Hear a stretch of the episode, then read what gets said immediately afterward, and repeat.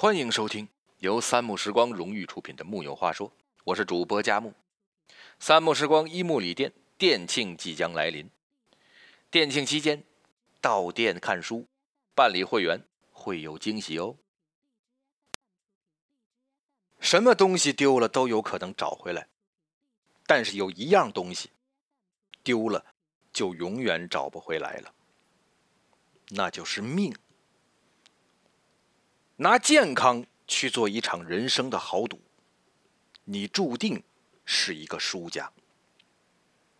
最近呢，李连杰去西藏参加活动的一张照片在网络上疯传，网友们纷纷感叹朝华易逝，曾经银幕上的英雄少年已经被时光砥砺的垂垂老矣。李连杰的经纪人在接受《华盛顿邮报》采访时说：“李连杰并非网友以讹传讹那般命不久矣。”不过，他也证实了另一个消息：这位曾经的功夫皇帝已经被甲亢折磨了十多年。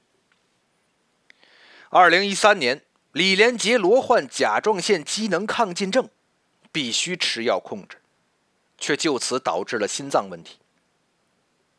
后来出席活动时气色不佳，已明显驼背，显得苍老憔悴，甚至没办法正常接戏。回望影坛上与李连杰同一个时代的功夫巨星们，和他同龄的甄子丹，依然是华语动作电影的顶梁柱。就连比他年纪稍长一些的成龙，每年也会带着一到两部动作电影如约而至。甚至荣获了奥斯卡终生成就奖。更别说和李连杰合作过的史泰龙和施瓦辛格了。一位七十二岁依然是动作大片中的绝对主角，一位七十一岁当完了州长又一头扎回了好莱坞。如今面对媒体，李连杰留给人们这样一段话：“我不是霍元甲，不是黄飞鸿。”不是英雄，我和大家一样，就是真实的普通人，也面临着没有办法继续工作的困扰。面对生活的时候，我也有高高低低、坑坑坎坎，这是面对人生的一个过程。我一点都不怕把我简单的生活和大家分享。年轻时拼命三郎，用力过猛，让李连杰脊椎严重受损。还领过国家三级残废证，如今走到人生下半场，因为病痛不得不隐退。人生到最后，其实拼的都是健康。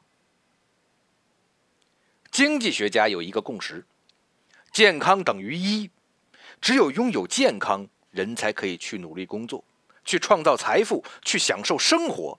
而工作、财富、享受这些，都是一后面的那些零。村上春树是业内出了名的高产作家，长篇、短篇等作品加起来足足有四十多部，也是诺贝尔奖呼声最高的亚裔作家。当然，不可否认他在文学创作上极具才华，但是村上春树却有自己的另一套说法。村上认为，写作更近于一种体力劳动。开始决定从事文学创作的时候，他发现，即使一个人能够一天三四个小时集中精神执笔写作，但是时间一长，体力和精力都会大量透支。于是，从一九八二年的秋天开始，村上春树开始早睡早起，健康饮食，每天坚持跑步，这样有规律的生活，他坚持了三十多年。同样，他那旺盛的创作力。也一直持续了三十多年。我们都听过爱迪生的那句名言：“天才是百分之一的天赋加上百分之九十九的汗水。”也许从村上春树身上，你能看到他的另一层含义：一个人即使再有才华，但是没有一个健康的身体，没有充沛的体力去让你流汗，最终也无法支持你实现自己的理想。村上春树曾经给自己的生活方式做过一个总结：世上时时有人嘲笑每日坚持跑步的人，难道就那么盼望长命百岁吗？我却以为，因为希冀长命百岁而跑步的人，大概不太多。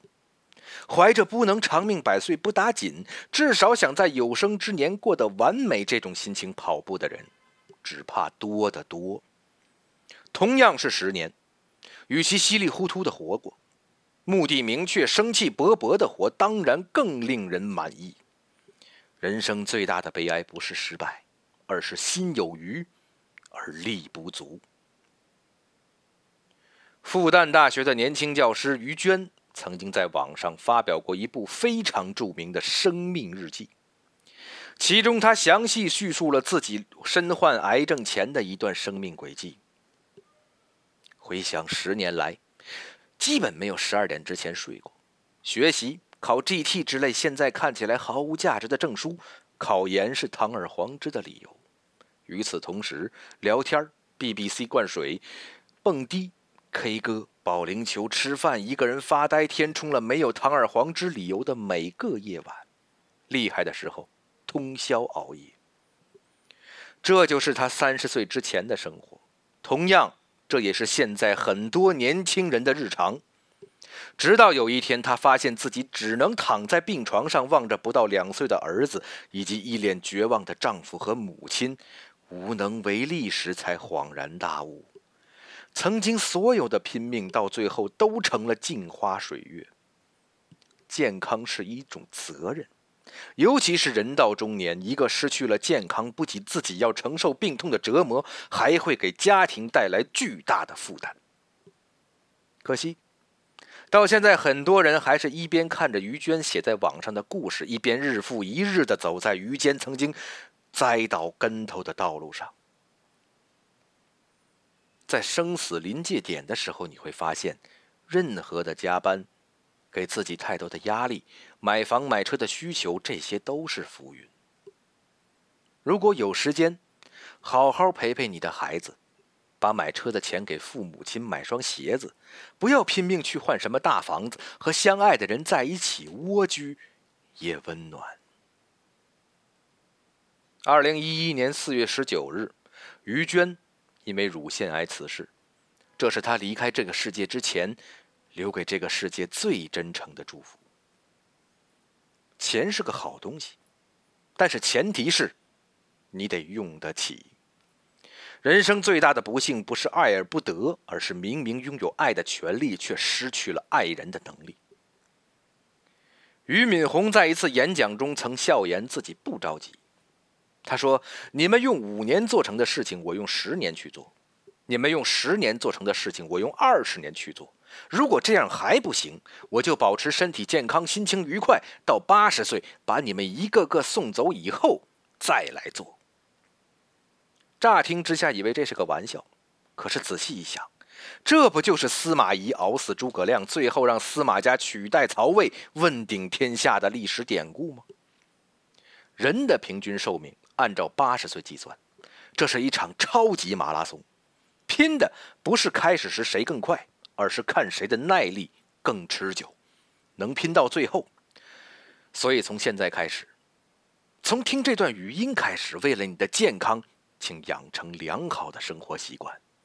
第一，坚持锻炼。俗话说：“动则不衰，乐则长寿。”坚持并合理的进行体育锻炼，不仅能够强身健体、预防疾病，还能够改善情绪、提高生。第二，健康饮食，药补不如食补。中国营养学会为中国人制定了八条膳食指南：食物要多样，饥饱要适当，油脂要适量。粗细要搭配，食盐要限量，甜食要少吃，饮酒要节制，三餐要合理。第三，保证睡眠质量。莎士比亚说过：“舒服的睡眠才是自然给予人的温柔的看护。”人的一生有三分之一的时间是在睡眠中度过的。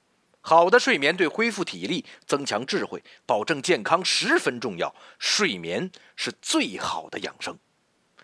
曾听过这样一个数据：如果你在今天一天熬夜了一个小时，那么你将用第二天十三甚至十四个小时的睡眠去弥补这一小时的熬夜。第四，劳逸结合，一张一弛，文武之道。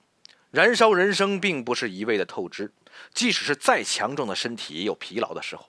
劳逸结合是一种生存的策略，身体是生存的本钱，休息是狂奔的前奏。第五，定期体检。讳疾忌医是很多人的通病，但是很多疾病在早期是没有任何具体症状的。